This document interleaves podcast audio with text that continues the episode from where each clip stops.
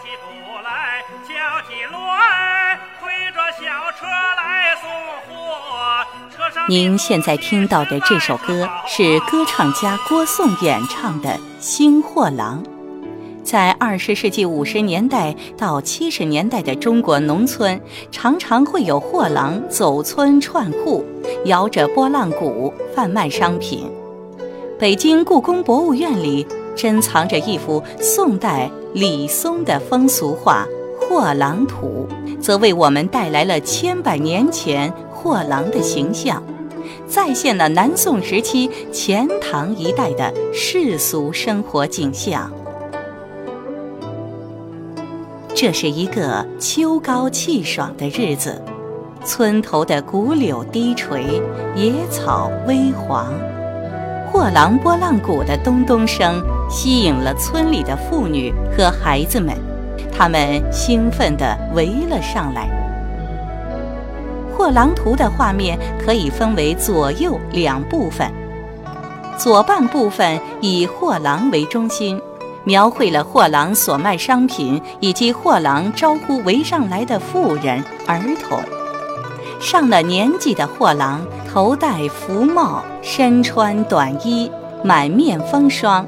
他卸下肩上的担子，弯着腰，一手摇着拨浪鼓招来顾客，一手护着货担，怕被兴奋的孩子们给撞坏了。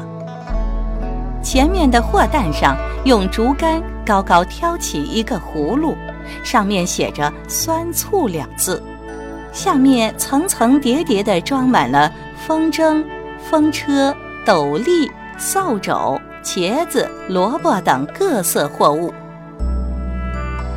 再仔细观察货郎身后的担子，担子有六层，最下面一层是罐子。柱子等坛坛罐罐和酒葫芦，第五层则罗列碗碟等厨房用具，第四层有碗碟、装针头线脑的百宝盒以及一大摞书籍，旁边还挂着一个马扎，而第三层中可以看到孩子们喜欢的玩具，不倒翁和泥人，一旁还插着一把蒲扇，上面写着。但兹行口事，莫摇稳前程的谐音俗语。最上面两层则装有茄子、萝卜和包子、烧饼等蔬菜和食物。在货担的顶端还插着竹尺耙，另外一根竹竿上挂着一个不招晃山东黄米。有趣的是，上面还有两个活物。一只关在笼子里的喜鹊和一只拴在树杈上的八哥。不过，最吸引孩子们的还是各种玩具。除了刚才提及的风筝、泥人和不倒翁外，老货郎头上还插着小风车、彩旗、雉鸡翎，腰里别着竹笛、玩具刀，臂上挂着小灯笼，手里还摇着拨浪鼓。这些林林总总的玩具，对于孩子们来说，不亚于一个小型游乐园儿。货郎到底带来了多少件货物？前面货担右下角布条上的三个字“三百件”回答了这个疑问。在商品流通还不发达的南宋，货郎们走街串巷，一副货担就是一个小小的百货店。货郎本身不仅卖货，还身兼数职。